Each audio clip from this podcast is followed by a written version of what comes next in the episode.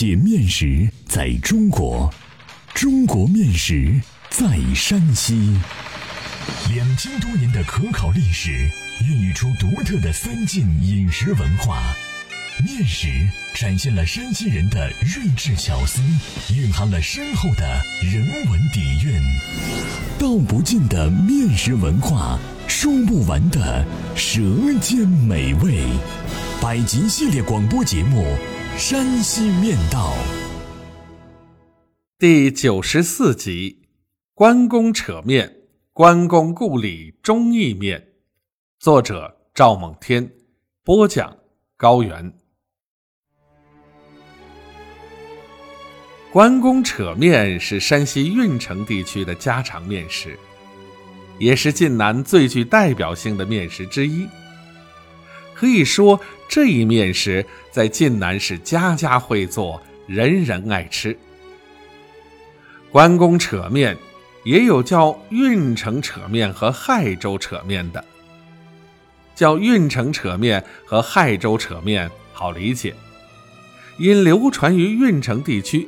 特别是亥州一带而得名，叫关公扯面。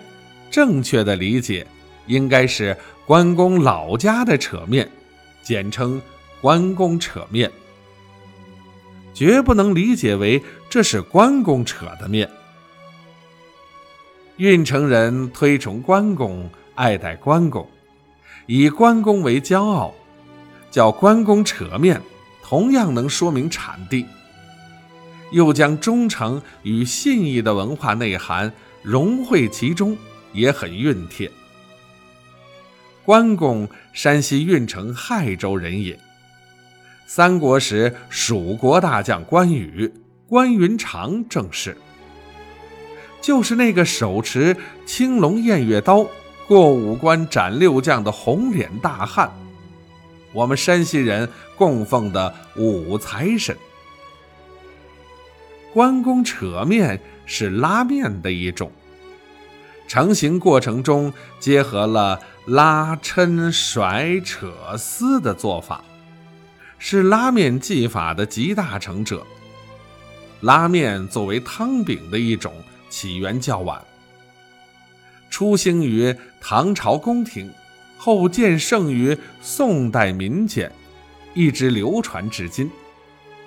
关公扯面在晋南是待客饭，也是喜庆饭。亲朋来了，不吃饺子便吃扯面，尤其是女婿上门，那是约定俗成的规矩，必吃。在晋南，男女青年找对象，男方上门相亲时，女方同意就吃扯面。表示拉拉扯扯，愿意建立关系。如果不同意，就很随便了，吃揪片或者什么的，对方一看就明白是什么意思了。吃罢寒暄几句，立马下炕，知趣的走人。关公扯面在晋南也是一种情感面。不仅是招待客人的高规格饮食，也是寄托亲人、美好祝愿的面食。晋南人自古遵循送行饺子、接风面的习俗，亲人回家一定要先吃一顿接风面，这一顿面就是扯面。关公扯面有一种无形的力量，游子归来。一见那长长的、宽宽的、薄薄的扯面煮进锅里，浑身的疲惫就会顿时全消。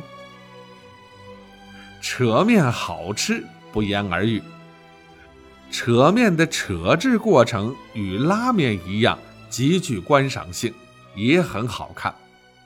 现在扯面与头顶刀削面、转盘梯肩。一根面、龙须拉面成了山西面食表演的五大主角儿，经常在国内国际文化交流中代表山西面食登台亮相。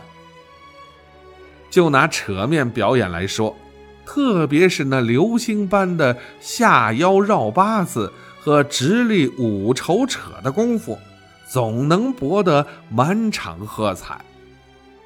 老外看了，眼睛瞪得贼大，不说 OK 的几乎没有。关公扯面的制作不是太难，如果你想在家里自制，以五百克面粉为例，可按下面方法尝试。首先选用高筋面粉，用二百五十克四季水，加少许盐。和少许碱和成面团儿也有不放盐和碱的。将面揉至光滑后醒三十分钟，在醒面的等待中，可将调汤用的葱花切好，并放在阳光下进行晾晒，使之减少水分。面团醒好后，分成每个约八十克的小剂子。搓成小长条，抹油，整齐码放盘中，扇上湿过拧干的扇布，再醒一至两小时。心急吃不得热豆腐，一定要有耐性。扯面时，将面条擀开成长方形，大约二至三毫米厚，七至八厘米宽，中间用拇指压一条。浅浅的壕沟，为撕面时留下伏笔。这时，像双手捧书一样拿起面片儿，直往两端上下晃动，并轻拉慢拽，拉至一米长短时，对折后倒手再拉，再拉至一米左右时，迅速从面片中间沿壕沟印处撕开。并抖散，使之分散后下入沸水锅中，扯面煮三分钟左右即熟，捞出来加各种调和便可食用。关公扯面在晋南有多种吃法，但最传统的吃法是猪油炸葱花的那种焦汤，那风味才是地道的晋南味儿。再告你焦汤的做法，最好用亥州长葱，如果没有，就用一般的葱将就。将葱白部分切成葱花，如前所述，经过晾晒后便可热油炸制，否则只能炸鲜葱。炸鲜葱是出不了地道的葱香味儿的。炸葱花要用猪板油。要将葱花炸至焦黄色，过火欠火都不好。炸好后，倒入放有盐、味精、花椒粉、酱油、醋、香菜、紫菜、虾皮儿的焦汤中。焦汤做好，分到碗里后，把煮好的面捞进去即可上桌。关公扯面的面条。薄如绸缎，色如白玉，口感劲道。但最值得品味的还是那葱花的焦香味儿。你若接受了这种特别的味道，说明你吃懂了关公扯面。一碗扯面下肚，浑身冒汗，葱香满口，不仅领略了晋南的饮食之美。关公的传奇故事也会陪伴你饭后的闲适时光，让你穿越到历史深处做无尽的遐想。